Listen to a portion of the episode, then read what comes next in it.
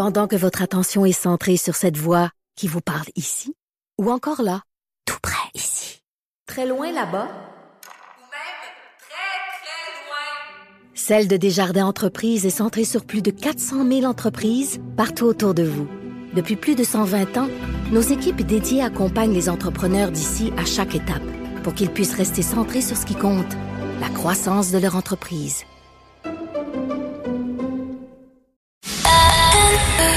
C'est 23. Patrick Lagacé en accéléré, les meilleurs moments du Québec maintenant. Voici Patrick Lagacé. Après deux ans, cinq mois et 27 jours à la tête du PLQ, Dominique Anglade a annoncé ce matin qu'elle allait quitter ses fonctions de chef et de député le 1er décembre. C'est une déroute historique hein, qui s'est produite pour le Parti libéral du Québec le 3 octobre euh, dernier. Et depuis, ben, le leadership de Mme Anglade était ouvertement contesté, que ce soit par d'anciens députés et, aussi des militants, là, des associations, des présidents, présidentes d'associations de comté, des gens qu'on connaît pas, mais qui emmènent large dans le parti. Euh, Paul Robitaille, l'ex-député de Bourassa, n'a fait qu'un seul mandat dans le Parti euh, libéral. Elle avait pris la parole récemment chez notre collègue Paul Arcan euh, pour expliquer à quel point ses relations avec Mme Anglade et son entourage avaient été difficiles. Elle est au bout du fil. Madame Robitaille, bonjour. Oui, bonjour Patrick. Euh, dites-moi, d'abord, rappelez-nous un peu là, pour ceux qui auraient raté vos déclarations là, il y a une dizaine de jours, la nature de vos de, de, vos bras de fer avec Madame Anglade, son entourage, quand vous étiez là. Ben, c'est sûr qu'en cinq minutes, là, c'est court, évidemment, mais parce que la politique, c'est complexe, pas toujours facile. Et puis, des fois, euh, pour arriver à certains euh, résultats, ben, on peut mettre de la pression sur des gens, de la pression qui n'est pas toujours nécessaire. Mais, euh, mais ce que j'essayais de dire, c'est que au sein, au, au, sein du caucus, au sein de l'équipe, c'était difficile. C'était très toxique. Les, les relations n'étaient pas faciles toujours avec l'entourage de la chef. Et ça, c'est très malheureux. Il y a des affaires qui, auraient pu se régler d'une façon beaucoup plus pacifique, sans mettre de la pression, sans même essayer de... Moi, j'ai vécu des situations où, ça ressemblait beaucoup à de l'intimidation pour des choses très simples, finalement. Je me souviens d'un événement là où j'avais donné des médailles de l'Assemblée nationale, puis en tout cas, c'était compliqué, puis...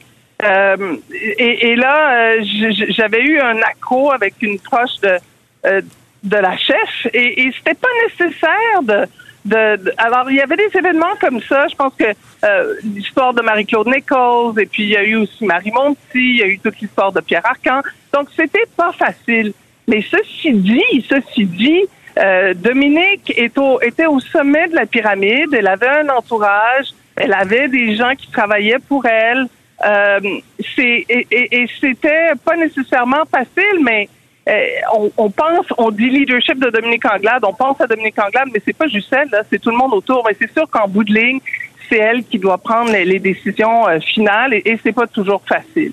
Qu'est-ce qui a causé sa chute? Est-ce que c'est, est-ce que c'est justement la défaite historique de euh, du 3 octobre, parce qu'on rappelle que euh, le Parti libéral a été chercher seulement 21 députés, ou est-ce que c'est tous les petits accros avec les instances du parti, avec les députés qui, qui ont causé sa chute? Ben écoutez, euh, c'est un ensemble de facteurs évidemment. Ben c'est sûr que la goutte d'eau, ça a été la saga de, de Marie-Claude Marie Nichols qui a pas été très très bien gérée. Euh, Marie-Claude Nichols qui qu'il y avait une entente avec la chef, puis le lendemain, elle s'aperçoit qu'elle est éjectée du caucus. Donc ça, évidemment que ça a été une goutte d'eau. On a vu les stéréos, puis on en a vu d'autres. Moi, ça m'a, moi j'avais, à la lumière de tout ça, moi je voulais m'exprimer là-dessus. Et euh, mais il y a eu, euh, écoutez, avant les élections, il y a eu toute la saga du projet de loi 96 où où il y a eu des hésitations et tout ça. Et on a vu ce qui était arrivé. Euh, la, la communauté anglophone, c'est c'est euh, a été très critique. C'est un pilier là, du vote libéral. Euh, ensuite, il y a eu la campagne électorale qui a été, euh, c'était tuile après tuile, c'était très dur. Et puis le début de ce nouveau mandat-là, ben moi je pense qu'avec les nouvelles, avec avec les oppositions, les autres oppositions, ça aurait été heureux d'avoir de montrer un peu de solidarité. On n'a pas vu ça. Et on a écouté les élections, là, on a eu 14 du vote populaire. Hmm. C'est c'était une défaite historique, donc c'était très, très dur. On, va écouter, Mme Robitaille, euh, euh, Mme Anglade, le soir des élections. Chers amis, quel plaisir d'être avec vous ce soir. Merci, merci d'être là. Le message ce soir, il est assez clair. Les Québécois demandent au Parti libéral du Québec, nous demandent d'être l'opposition officielle à Québec. Il y avait, Madame Robitaille, il y avait une sorte de sourire dans la voix, d'enthousiasme qui, qui, était sans commune mesure avec le résultat. 14,4% des voix. C'est désastreux pour le Parti libéral. Est-ce qu'elle aurait dû démissionner ce soir-là? Ben là, c'est sûr qu'on est des gérants d'estrade. Hein? Euh, c'est sûr que quand on regarde ça, quand on regarde les résultats, bon, il aurait peut-être été plus sage. Et quand on regarde ce qui est arrivé après là, avec Michael Nichols, c'est sûr qu'il aurait peut-être été plus sage de démissionner ce soir-là, mais bon, ça n'a pas été fait. Hmm. Et ceci dit, euh, Patrick, pour moi, c'est important de dire que, bon, malgré tout ça, là, euh, Dominique euh, a montré énormément d'énergie, de ténacité. C'est pas facile, la politique, mais, mais bon, j'espère qu'à la lumière de tout ça, on va, on va, on va réfléchir, on va faire une introspection et que les erreurs qui ont été commises, on les recommencera pas. Ça pose la question de la succession euh, à Madame mhm. Anglade. Le ou la prochaine chef devrait ressembler à quoi, avoir quelle qualité? Est-ce que la personne devrait venir du parti ou d'en dehors du parti, par exemple? Ben, c'est sûr que, euh, puis, puis pour l'avoir vécu, moi, j'étais pas une politicienne de carrière. Hmm. Euh, on n'arrive pas en politique comme ça. Euh, et, et, pour être chef, il faut quand même avoir, je pense que dans un monde idéal, puis on l'a vu du côté du Parti libéral du Canada avec, par exemple, Michael Ignatieff ou, ou, d'autres euh, d'autres personnalités là, qui ont voulu s'improviser euh, leader d'un parti, c'est extrêmement difficile. Alors, bon, c'est sûr que si la personne a une expérience politique, c'est mieux, mais il va falloir un rassembleur, il va falloir quelqu'un ou une rassembleuse, puis il va falloir quelqu'un qui est capable d'aller chercher les régions, qui va être capable de sortir, de, de plaire, de séduire l'extérieur de Montréal, parce que il y a, il y a, il y a un avenir, il y a une place pour le Parti libéral du Québec. C'est un grand parti. Euh, c'est un parti qui est voué à, euh, un jour à reprendre le pouvoir. Moi, j'en suis convaincu. Mais il va falloir qu'il y ait euh, beaucoup d'introspection, comme je disais tout à l'heure. Il va falloir être capable d'aller chercher euh, les régions, ce que Dominique a vraiment essayé, mais elle n'a pas réussi.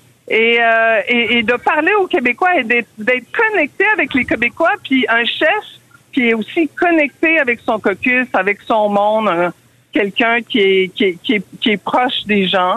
Et, euh, et donc, euh, et donc c'est ça que je souhaite pour le Parti libéral. Paul, euh, merci beaucoup. Je sais que vous vous en allez, euh, vous retourner à vos premières amours pour l'instant. Vous, vous retournez faire du journalisme sur le terrain. Qu'est-ce que vous en allez faire? Je pars six semaines en Europe. Je fais un road trip et à chaque semaine, je vais écrire un papier d'opinion pour la presse sur les Européens, l'Europe sur un pied de guerre. Comment les Européens euh, vivent euh, la guerre en Ukraine, comment ça, ça change leur vie, ça? Euh, il y, a une, il y a beaucoup d'inflation, mais là-bas, c'est pire. Puis il y, a toute l'histoire de, de, des, du chauffage, de hmm. l'énergie, des trains. C'est c'est extrêmement difficile pour les Européens. Puis moi, je vais raconter ça. Je vais aller jusqu'en Géorgie, donc de Paris, je vais aller à Vienne, ensuite en Géorgie, dans les républiques baltes, et puis peut-être que je vais retourner en Ukraine aussi. Très bien. on aura l'occasion de s'en reparler en ondes pour partager tout ça avec les auditeurs. Merci beaucoup, Paul Robitaille. Un plaisir. À la prochaine. Paul Robitaille, qui a été député de Bourassa-Sauvé pendant un seul mandat, 2018 à 2022, pour le Parti libéral du Québec. Elle est aussi euh, journaliste, donc vous l'avez entendu.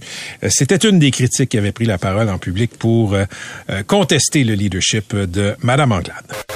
Vous écoutez Patrick Lagacé en accéléré. La semaine passée, euh, ben il y a une nouvelle qui s'est promenée un peu en France et je vais vous lire la manchette du journal Ouest France. Un maire met fin à l'agression d'un contrôleur dans le TGV vers Saint-Malo. Le TGV, évidemment, c'est un train. Mais ce maire-là, c'est le maire de Gaspé au Québec, Daniel Côté, aussi président de l'Union des municipalités du Québec. Il est au bout du fil. Monsieur Côté, bonjour. Oui, bonjour. Vous êtes allé en France pour jouer euh, les Bruce Willis? Non, en fait, j'étais en mission euh, pour favoriser les ententes intermunicipales entre les villes de France et les villes du Québec. Euh, y a, on a plein, on a plein de choses à gagner à travailler ensemble. On a plein de dénominateurs communs. Donc, on allait travailler là-dessus, mais est arrivé ce que vous savez. Donc, euh, et voilà. Mais racontez aux gens qui, euh, qui nous écoutent, là, qui seraient pas au courant de l'incident, ce qui s'est passé là, quand vous étiez dans le TGV vers euh, Saint-Malo. Ben écoutez, euh, simplement, il y avait un passager turbulent, le contrôleur de billets, qui, qui, qui faisait sa routine et lui a demandé son billet. Le passager turbulent n'avait pas de billet de train. Euh, donc, le, le, contrôleur voulait poliment lui demander de sortir, mais euh, le passager s'est enflammé, s'est mis à hurler après le contrôleur pour finalement lui sauter dessus. Euh, il, en fait, j'ai réalisé ça, ça se passait dans mon dos, j'ai réalisé qu'il le tenait à la gorge, qu'il était en train de lui passer une petite rince. Euh, quand, en fait, je me suis levé de mon siège, j'ai intervenu, là, je, un peu euh, tout ça et euh, avec un petit peu de force, faut, faut l'admettre, mais je suis pas un gars violent, fait que ça s'est fait très, très, très, très, très rapide. Vous n'êtes pas un gars violent, mais vous êtes, vous avez eu aucune hésitation à, sauter dans, dans. Qu'est-ce que vous avez fait? Ben, en fait, j'ai saisi le bras qui le, le, passager entourait le cou du, euh, du contrôleur avec son bras. Donc j'ai saisi le bras du passager pour l'enlever du cou du contrôleur, puis je lui ai avec une petite clé de bras euh, simple et efficace, j'ai grimpé l'avant-bras dans le dos du, passager récalcitrant euh, pour le maîtriser de cette manière-là. Donc, il n'a pas eu le choix de lâcher prise. Puis, euh, le contrôleur a été libéré. Le passager s'est soudainement excusé parce que je le lâchais pas. Tant qu'il se calme pas les nerfs, je l'aurais pas lâché. et c'est ça. que mon petit cours de judo 101 que, que, que j'ai, j'ai une petite ceinture jaune dans le judo, ça m'a servi. Puis mon réflexe, je pense qu'il vient du fait que je suis aussi pompier volontaire dans mon autre vie. Euh, puis ça, le réflexe d'aider le monde naturellement, de sortir le monde du pétrin, ben on, on l'a, on l'a quand on est pompier volontaire, fait que c'est ce que j'ai fait tout simplement. C'est ça que j'allais vous demander. Des clés de bras, on n'apprend pas ça à faire, on n'apprend pas à faire ça au conseil municipal. Effectivement, fait qu'il n'y a aucun lien entre mes fonctions à la mairie ou à l'UMQ et s'est passé dans le train. Euh, c'est pour ça que, en fait, initialement, je voulais vraiment pas que ça se sache, cette, cette, cette aventure-là. J'en ai pas parlé à personne, sauf que j'ai appris rapidement qu'à Saint-Malo, c'est un peu comme à Gaspé, tout ce qui est secret, euh, tout le monde le sait le lendemain. Donc... Euh, non, mais c'était ma prochaine question, Monsieur le maire. Comment, comment est-ce que ça s'est su? Parce que vous l'avez dit dans les entrevues, je, je me suis pas vanté de ça, mais ça s'est su à mon insu. Comment ça s'est rendu jusqu'à la rédaction du journal Ouest France? Ben, en fait, ce que j'en comprends, il n'y a personne qui me l'a dit clairement, mais ce que j'en comprends, c'est que moi, en fait, après l'incident, le contrôleur est venu me, remercier de l'avoir euh, libéré, m'a demandé mes coordonnées pour le rapport de police. Euh, je n'ai pas pensé plus que ça. Je lui ai laissé une carte d'affaires, tout simplement. Toutes mes coordonnées sont là-dessus. On prendra pas le temps de tout retranscrire. Voilà. Il est parti avec ma carte d'affaires. Évidemment, c'est écrit sur la carte d'affaires, maire de Gaspé, président de l'UMQ. Oh, OK. Euh, fait que dans le, en fait, et, ce que j'ai compris plus tard aussi en discutant avec les gens de, de, de, la région de Saint-Malo, c'est que tous les en fait, tout ce qui a rapport avec des incidents de nature criminelle, les maires sont forcément au courant de ce qui s'est passé. Donc, probablement que la police l'a rapporté au cabinet du maire euh, de Saint-Malo et des maires des environs. Et c'est probablement comme ça qu'il y a eu une fuite vers un journal. Et le journaliste du, du journal Ouest France, qui est d'ailleurs le quotidien le plus le plus titré, le plus lu en France, et, dans la francophonie, ben, ce journaliste-là était à l'événement où j'étais le lendemain dans une assemblée de, euh, du réseau international sur tous les ports du monde. Il est venu me voir et euh, on a jasé, mais je voulais pas que ça sorte. Je lui ai dit, je veux pas, euh, je, peux bien te raconter l'histoire, mais je, veux, voudrais pas que ça sorte parce que dans mes fonctions de maire, ça va. La personnalité publique, ça va, il peut parler. Mais là, c'est l'humain qui est derrière la personnalité publique qui a commis un geste d'humain à l'égard d'un autre humain. Point. Je veux pas que ça se parle mais il a quand même sorti l'article. ah, les mots du journaliste hein, sont pas fiables. Euh, hey, question de nature humaine. Êtes-vous le seul à, vous être levé pour euh, pour euh, intervenir dans l'agression? En fait, il y avait d'autres gens debout dans le wagon, mais personne ne bougeait. Je vous le dis bien candidement. Là. Il y a des gens qui regardaient la scène, mais personne ne bougeait pour y aller. Fait que c'est pour ça qu'à un moment donné, tu te poses pas la question mille fois non plus. Tu n'attendras pas qu'il soit étouffé, le gars. Là. Euh, lève debout, puis go, on y va. Euh, puis c'est ça. S'il avait été, en fait, souvent avec le recul, je me dis s'il avait été armé, comment j'aurais réagi? J'aurais-tu la même réaction? Je le sais pas. Je pense que oui, parce que c'est intrinsèque, c'est, c'est, c'est l'adrénaline qui monte, c'est, puis, puis on parle. Euh, un peu comme je l'ai fait dans ma vie de pompier. Puis là, pourquoi j'aime pas ça non plus de parler de tout ça en public? Euh, dans, dans ma vie de pompier, je dois faire peut-être une centaine d'interventions par année et je n'en parle jamais à personne. Mais on en sauve des vies aussi. Puis euh, nos pompiers, nos policiers, nos paramédics, nos médecins, tout le monde sauve, sauve des vies de façon beaucoup plus spectaculaire souvent que ce que j'ai fait là. Puis il n'y a personne qui remercie jamais. c'est ça que je trouve un petit peu injuste dans le traitement le traitement de, entre guillemets, héros qui m'est Hmm. accordé, alors je m'estime pas être un héros pantoute, je m'estime être un humain qui a aidé un autre humain, point barre. Là. Ben, votre modestie euh, vous honore, euh, Daniel Côté. Mais avant de vous laisser partir, parlons un peu des enjeux. Euh, beaucoup, il y a beaucoup de choses qui se passent dans le municipal. Vous avez gardé la même ministre euh, des Affaires municipales, Madame André Laforêt. Comment vous avez reçu ça? Ben, c'est une bonne nouvelle. Elle connaît les dossiers. Euh, fait qu'en soi, on sait que ça va être la continuité. Euh, L'autre bonne nouvelle qu'il y a derrière ça, c'est que l'habitation va être séparée maintenant des affaires municipales. On va avoir une ministre spécifique à l'habitation. Euh, ça, en soi, on savait que c'était un dossier qui était clé. Euh, c'est un dossier qui prend beaucoup de temps, beaucoup d'énergie, qui est très compliqué. Donc, le fait de séparer le ministère en deux, c'est de bon augure. On continue avec Mme Laforêt, avec qui ça allait très bien, puis on a quelqu'un pour s'occuper spécifiquement de l'habitation. D'ailleurs, je les rencontre tous les deux là, dans les euh, une semaine, je être bon pour les rencontrer tous les deux, toutes les deux. Donc euh, voilà, la, la, table est mise. Monsieur le maire, je, vous pose la question sur les affaires municipales, puis tout de suite, spontanément, vous me parlez du nouveau ministère indépendant là, de l'habitation euh, qui a été confié à France-Hélène Duranceau. Est-ce qu'il y a des problèmes de logement qui sont importants à Gaspé? À Gaspé, comme partout au Québec, on fait pas exception. Euh, la pénurie de logement, là, elle frappe partout. L'accès à la propriété frappe partout. Bref, euh, je pense que c'est un des problèmes qui est pratiquement uniforme à la grandeur du Québec. En plus de la pénurie de main-d'œuvre, c'est la pénurie de logement, puis les deux sont intimement reliés. Euh, si on donne pas un coup de barre, s'il n'y a pas une intervention étatique dans, dans un dossier comme celui-là, que ce soit par d'allègement législatif ou de l'injection de, euh, de financement, euh, on s'en sortira pas. Puis il faut arrêter de considérer le logement comme un bien comme un autre et laisser ça entre les mains uniquement du privé. Là. Euh, avoir un toit sur la tête, il n'y a, pas de bien plus essentiel que ça. Oui, en terminant, euh, la Gaspésie, c'est une belle région. Les Québécois euh, visitent beaucoup la Gaspésie. Il y en a qui sont parfois tentés de s'acheter une maison. Il y en a qui le font. Comment c'est vu, ça, quand des gens hors de la, de la- de la région de la Gaspésie achètent des propriétés là-bas? Ben, c'est bien, puis on, ce qu'on souhaite par contre, c'est qu'il demeure à l'année chez nous. Euh, avoir une maison, il- il- dans le fond, euh, l'occuper un mois par année, puis que pendant 11 mois, euh, que la maison dort là, donc ça prive des citoyens euh, de, de- qui, voudraient rester à l'année, ça leur prive de, ça les prive d'avoir un habitat. Euh, ça en soi, c'est c'est pas ce qui est l'idéal, sauf que euh, les gens, on, dans, dans du libre marché, là, on n'a pas l'intention de contrôler tout ça. On a l'intention, par contre, de contrôler les locations court terme de type Airbnb, comme plusieurs municipalités le font. Euh, pour bien encadrer tout ça, s'assurer que ça se fasse bien, puis qu'on prive pas des familles d'avoir un toit sur la tête euh, au profit d'une clientèle qui est, qui, qui est aléatoire et qui vient de temps en temps. Euh, donc, il y, a, il y a tout ça, mais c'est- large, c'est compliqué le dossier de l'habitation. Euh, puis il n'y a pas une solution unique. Euh, il y a c'est une multiplication de solutions qui s'impose. Hey, merci d'avoir pris le temps de nous parler aujourd'hui. Bonne journée, M. Côté. Toujours un grand plaisir. Merci à vous. À la prochaine. Daniel Côté, maire de Gaspé, président de l'Union des municipalités du Québec.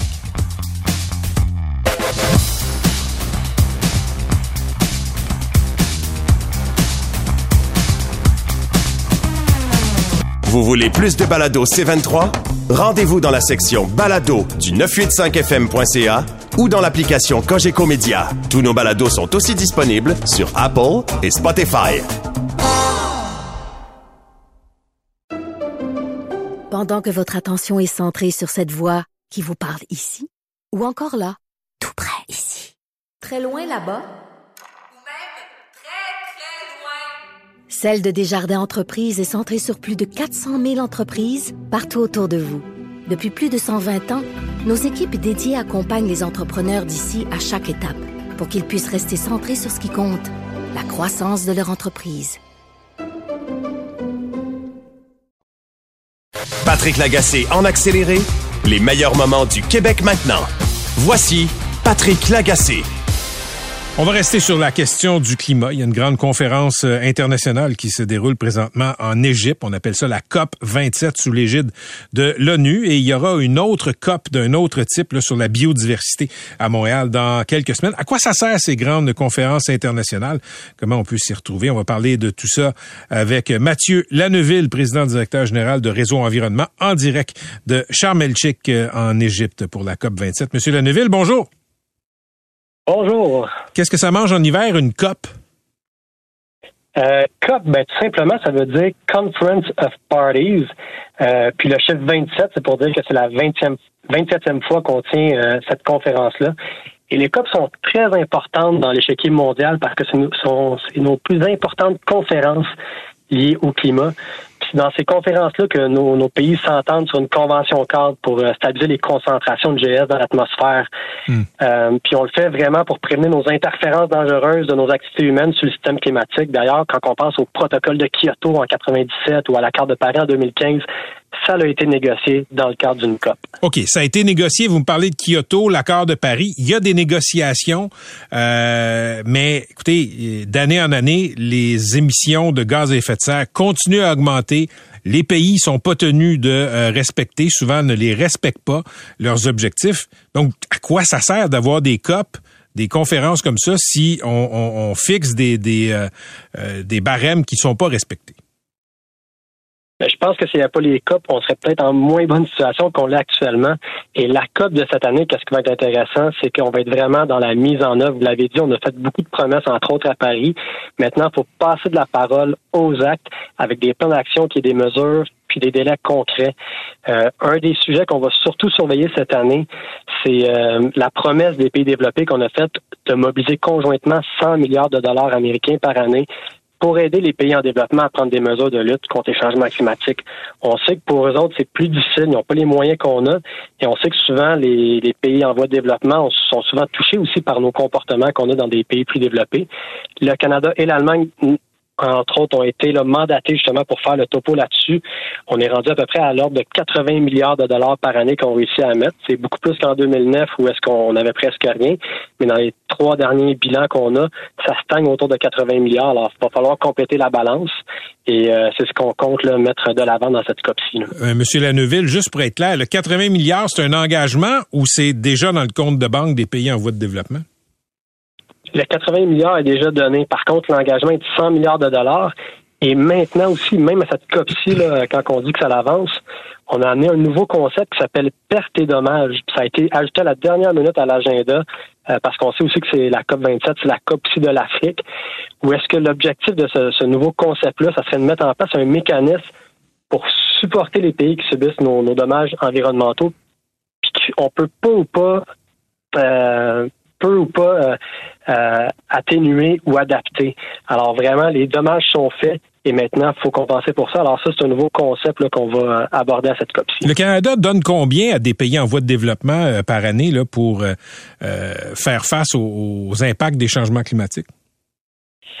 Le Canada, je sais qu'il a doublé dernièrement là, ses, ses montants. Là, je pourrais pas vous dire en termes là, de, de, dollars, mais on sait que dans les dernières années, ça a augmenté de façon significative.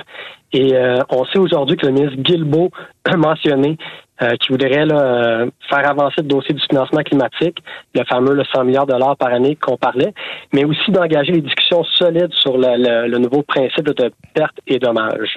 Écoutez, je, je, je, vous parle, je garde un œil sur la messagerie. Puis tantôt, je recule un peu la cassette de notre entrevue, là, M. Lanneville. Vous avez dit, s'il n'y avait pas ces conférences-là, ce serait pire.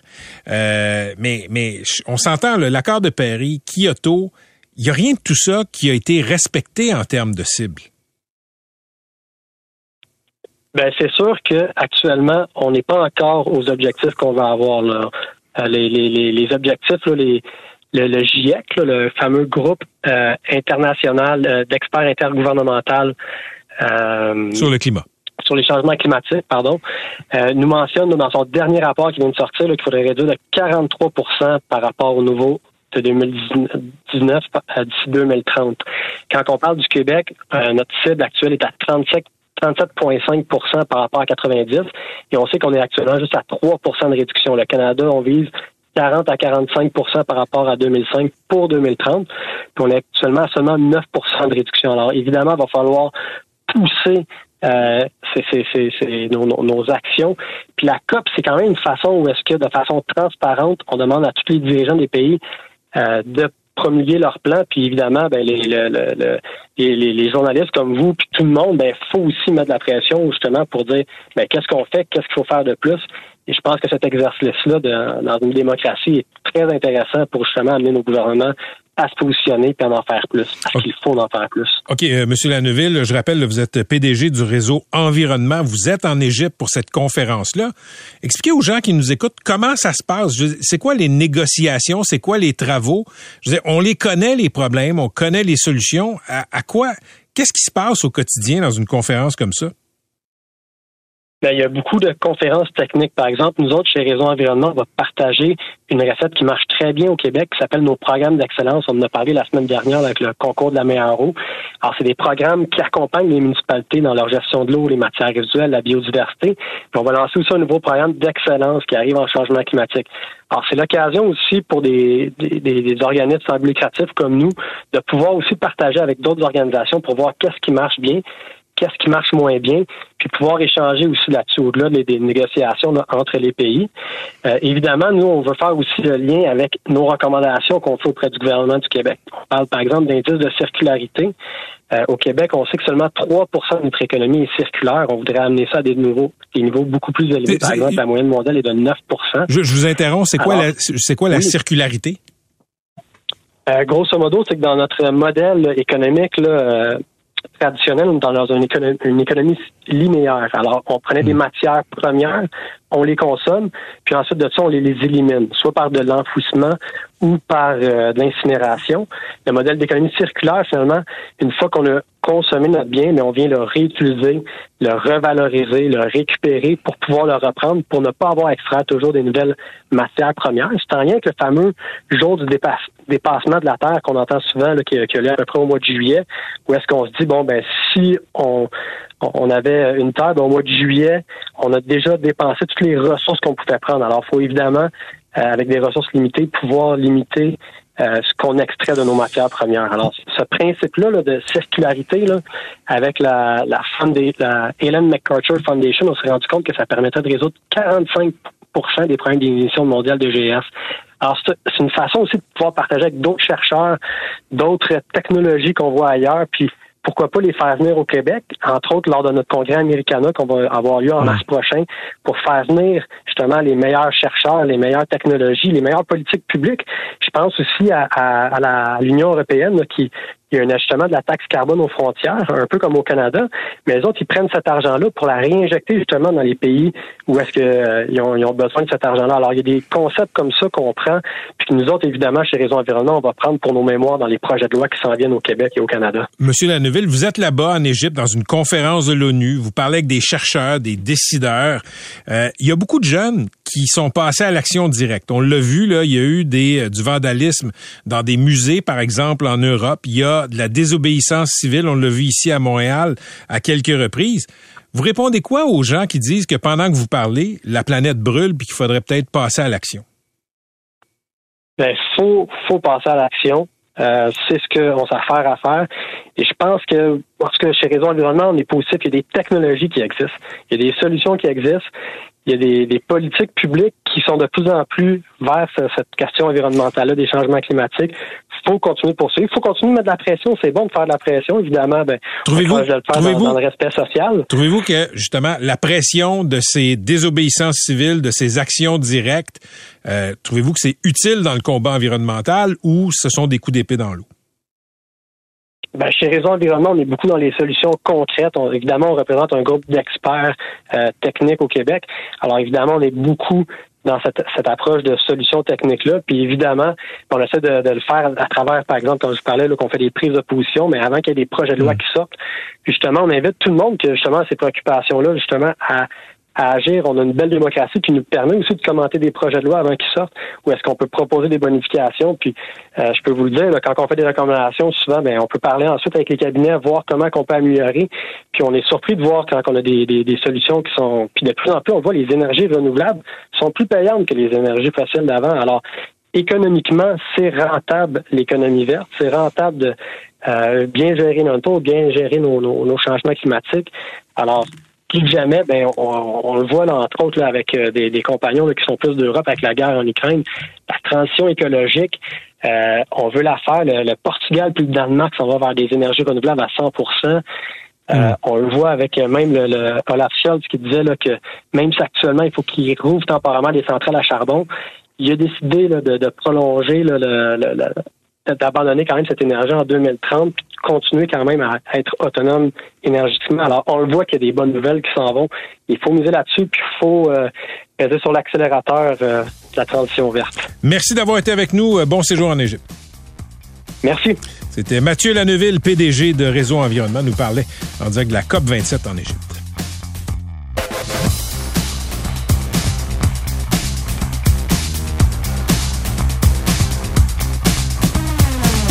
Vous voulez plus de balado C23? Rendez-vous dans la section balado du 985fm.ca ou dans l'application Cogeco Média. Tous nos balados sont aussi disponibles sur Apple et Spotify.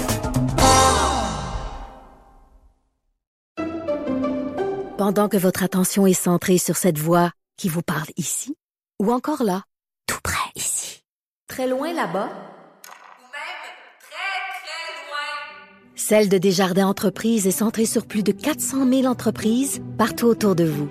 Depuis plus de 120 ans, nos équipes dédiées accompagnent les entrepreneurs d'ici à chaque étape pour qu'ils puissent rester centrés sur ce qui compte, la croissance de leur entreprise. Patrick Lagacé en accéléré, les meilleurs moments du Québec maintenant. Voici Patrick Lagacé. Bon, on a beaucoup parlé de euh, virus depuis deux ans euh, et demi. Euh, on a parlé du coronavirus, on le sait. Ben là, il y a un retour en force des, des, de virus, de vieux virus, disons ça comme ça. La grippe, le rhume, la gastro, et tout ça se passe dans un contexte où les hôpitaux, on le sait là, ont une capacité de résistance assez limitée. On va parler de tout ça avec Dr Alex Carignan, microbiologiste infectiologue à la faculté de médecine et des sciences de la santé de l'université de Sherbrooke. Alex, salut. Salut Patrick, tu fais du bon journaliste de terrain, tu interviews un gars qui vit une grippe d'âme, donc euh, je suis la bonne personne pour te parler. Avec une collègue qui a le rhume à côté. et ouais, ça, il paraît que ça, ça frappe chez vous. Et, je dois dire, on a euh, notre euh, notre recherchiste Jessica, nos pensées sont avec elle. Elle aussi a été rendue KO par un virus inconnu qui est pas la COVID, mais c'est répandu, Alex. Hein? On rêve pas. Oui, ben si je veux dire, votre expérience, mon expérience, c'est l'expérience de tout le Québec, en fait de toute l'Amérique du Nord actuellement. On voit une recrudescence effectivement de plusieurs virus. Puis la particularité, c'est que depuis la pandémie, c'est vraiment la première saison où tous les virus sont là simultanément. Ils sont tous arrivés, sont tous arrivés précocement. Euh, c'est ce qui explique pourquoi les gens, tout le monde autour de nous est malade et pourquoi, bon, encore une fois, ça met une charge supplémentaire à un réseau de la santé qui est déjà, disons, affaibli. Alex, j'ai déjà eu une grippe, moi, une solide grippe genre au mois de mai. Euh, il me semble que euh, d'habitude c'est l'hiver les grippes même c'est c'est pas c'est pas pour ce qui est du cycle automne hiver c'est pas au mois de novembre d'habitude. Mais si on regarde la grippe, l'influenza, euh, Parfois, ça commence effectivement en novembre, mais là, je vous dirais que ça semble encore une fois une, saison précoce. On l'a vu avec le, le, virus respiratoire syncytial qui a frappé très très tôt en octobre. Donc, euh, tous les virus cette année frappent de façon un peu plus précoce. Ils ont le champ libre après deux ans où on portait tous euh, des masques, où on avait de nombreuses mesures. Maintenant, il n'y en a plus aucune mesure. Donc, c'est le retour en force de tous ces virus-là auxquels on n'a pas été réellement exposé depuis euh, deux, trois ans quoi ton point de vue là-dessus, Alex? On sait que le, masque est à toute fin pratique, là, euh, facultatif, c'est laissé à la discrétion des individus. Penses-tu que euh, ça aiderait le système que, que de réinstaurer le port du masque obligatoire à certains endroits en public? Euh, honnêtement, un port généralisé du masque, euh, non. Euh, par contre, j'espère qu'il. Puis on, le voit aussi, là, il semble s'instaurer. Bon, c'est peut-être pas parfait encore, mais disons une, une étiquette un peu en ce sens qu'on voit de plus en plus des gens qui sont malades, qui ont un rhume, qui, qui, qui vont dans des lieux publics, qui portent le masque. Donc ça, je pense que c'est correct. Le port généralisé du masque, retourner à ça, honnêtement, j'y crois peu. Euh, si on regarde le même, bon, dans le corps médical, la plupart des gens ne, le font pas. Euh, oui, c'est une mesure qui a une utilité, mais c'est une mesure, en fait, avec laquelle les gens ont peut-être un, peu de difficulté. Euh, on l'a toléré, on l'a utilisé pendant un certain temps, mais je ne crois pas qu'il sera de retour. Alex, est-ce que est-ce que le fait que euh, on, a été en distanciation sociale plusieurs mois, disons dans les deux dernières années et demie, euh, le fait qu'on a porté des masques, euh, est-ce que ça, ça affaiblit les les, les systèmes immunitaires, ça nous rend, disons, plus vulnérables, ou ça, c'est une légende urbaine? Mais ça affaiblit pas notre système immunitaire. Mais c'est clair que lorsqu'on est moins exposé, disons qu'un virus auquel on, était habitué, disons, de, de le rencontrer à chaque année, ben si euh, pendant deux ou trois ans on l'a pas, certainement que on, peut le faire d'une façon un peu plus importante. Donc, sans que notre système ait été affaibli, le fait qu'on ne l'ait pas rencontré, ça peut contribuer au fait qu'on a davantage de symptômes. OK. J'ai lu, j'ai lu une manchette, là, le spectre d'une épidémie de grippe plane sur le Canada. Explique-nous, c'est quoi une épidémie? C'est quoi le terme technique? Euh, qu'est-ce qui correspond à ça?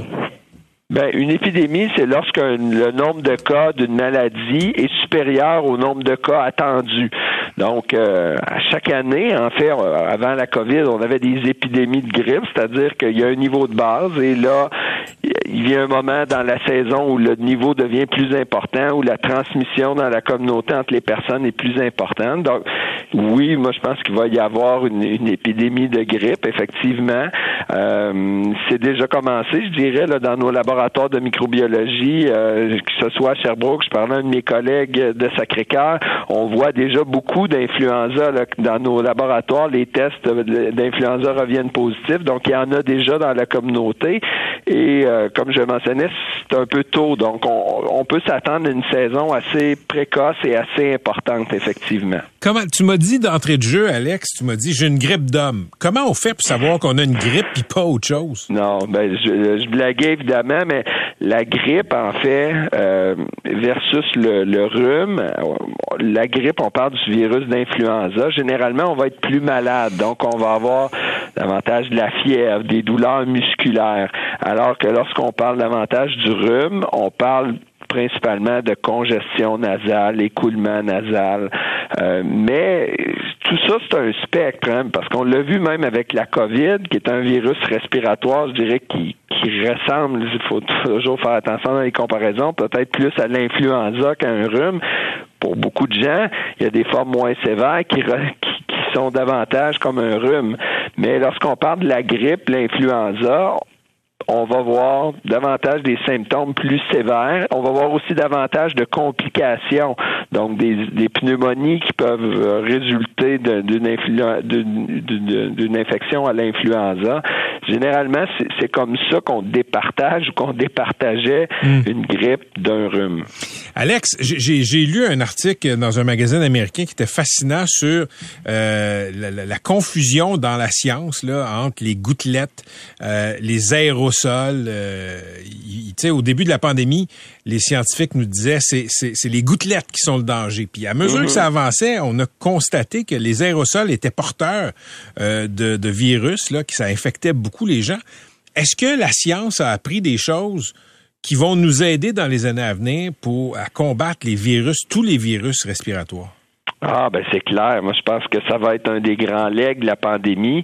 Il y a eu un changement de paradigme important.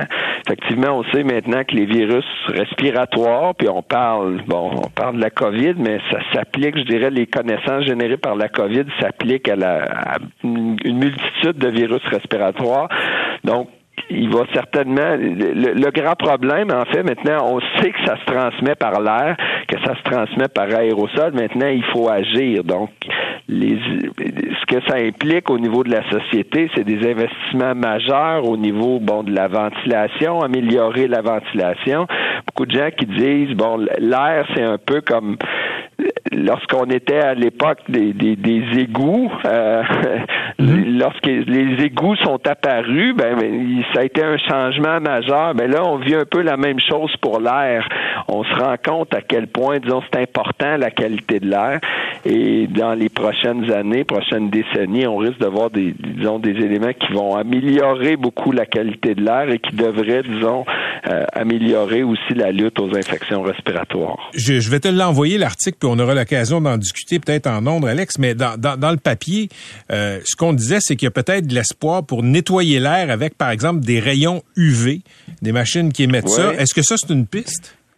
Oui, ben c'est déjà utilisé. C'est une technologie qui est utilisée à grande échelle. Il y a même des technologies québécoises qui utilisent euh, ça dans les hôpitaux, dans les hôpitaux américains. Euh, peut-être qu'effectivement, ça va être utilisé davantage au cours des, prochaines années. Euh, c'est à suivre, effectivement. OK. en terminant, ta recommandation pour la grippe, c'est le vaccin pour la grippe. Est-ce que il est efficace et est-ce que ça marche pour tout le monde? Ben, on n'a pas encore les données d'efficacité. On le sait, ça a toujours été un vaccin un peu mal aimé. Grosso modo, on parle généralement d'une année à l'autre de 50% d'efficacité. C'est surtout important pour les gens à risque de complications, personnes âgées, c'est un peu comme, je dirais, la COVID maintenant, les gens qui ont des problèmes de santé, des problèmes euh, pulmonaires, cardiaques. Euh, donc, Hmm. on, encourage les gens à aller chercher le vaccin. Et euh, peut-être revenir un petit mot sur la COVID, c'est un peu la même chose. Oui, le vaccin est important, mais aussi maintenant, la COVID, on a des traitements. Puis on parle beaucoup d'engorgement des urgences, mais lorsqu'on peut donner des traitements précoces aux gens qui sont à risque de complications, on peut diminuer les risques d'être hospitalisés. Puis ça, ça a changé beaucoup la donne euh, par rapport à la COVID, ce qui fait qu'on peut avoir moins de cas sévères dans nos hôpitaux. Euh, donc, euh, les gens qui sont âgés, les gens qui sont malades, vos pharmaciens, faites-vous un plan de match avant avant de la développer, la COVID. Si je la développe, qu'est-ce que je fais? Mon pharmacien pourrait me donner un médicament peut-être pour réduire les symptômes, réduire mon risque de complications. Donc, la vaccination, les traitements ont le potentiel quand même d'amoindrir cet automne difficile qu'on a dans nos hôpitaux. Sage parole. Merci beaucoup, Alex. Soigne-toi bien. OK, merci. Bye-bye. Salut. Euh, Alex Carignan, microbiologiste infectiologue. Vous écoutez les meilleurs moments du Québec maintenant. Oui, autour de la machine à café, on va parler du euh, service de, de bus rapide sur euh, P9. Ça a repris 13 ans, MC, et 520 millions de dollars. Euh, Je vais essayer de pas me fâcher, mais ça se peut que je me fâche. Tu sais, on, on est venu bien énervé quand le gouvernement investit euh, 400 millions pour construire le centre Vidéotron. On est venu bien énervé Bon, que... bon, bon, encore les Nordiques. Attends, je vais arriver à Montréal. On est bien énervé quand le gouvernement a mis 190 millions de dollars, oui, en argent de 1973, pour construire le stade olympique. Un milliard aujourd'hui. On en parle encore. On n'a pas payé le stade, c'est bien épouvantable. Ben, la moitié du stade olympique, Qu'est-ce qu'on a fait avec la moitié du budget olympique? Un demi-milliard. On a construit une voie réservée pour les étobus sur P9. Et ça a pris 13 ans. Un demi-milliard, je répète. Pas qui traverse la ville au complet. Pas un tunnel, pas un métro, pas quelque chose.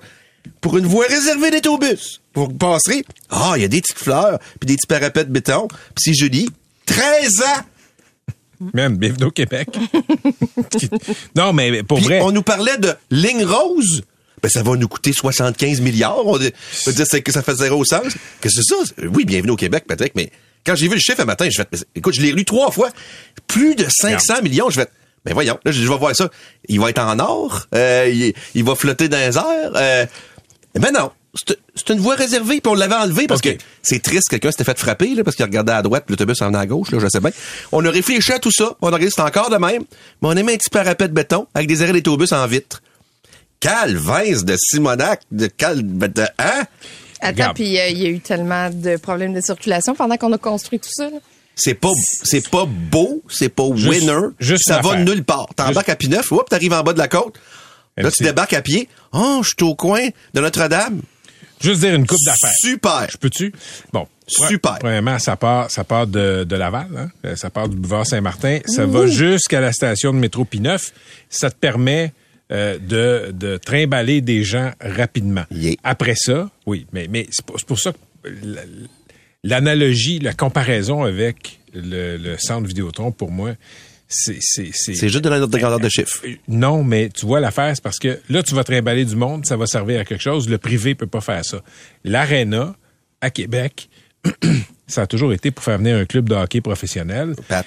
Moi, j'ai toujours dit, c'est pas de l'argent public qui devrait payer ces stades-là. 500 millions. Je comprends. C'est pas le stade. Les stades devraient pas être payés par l'argent public. Ceci étant dit, est-ce qu'on a un problème euh, avec nos infrastructures? Est-ce que ça prend beaucoup de temps? Écoute, ça, ça devait se faire en quelques années. Euh, le SRB euh, P9, ça a pris 13 ans. Euh, non, je, suis- je suis tout à fait d'accord avec toi. Mais il y a quelque chose de plus structurant qu'un aréna pour espérer un club de hockey professionnel qui va jamais arriver.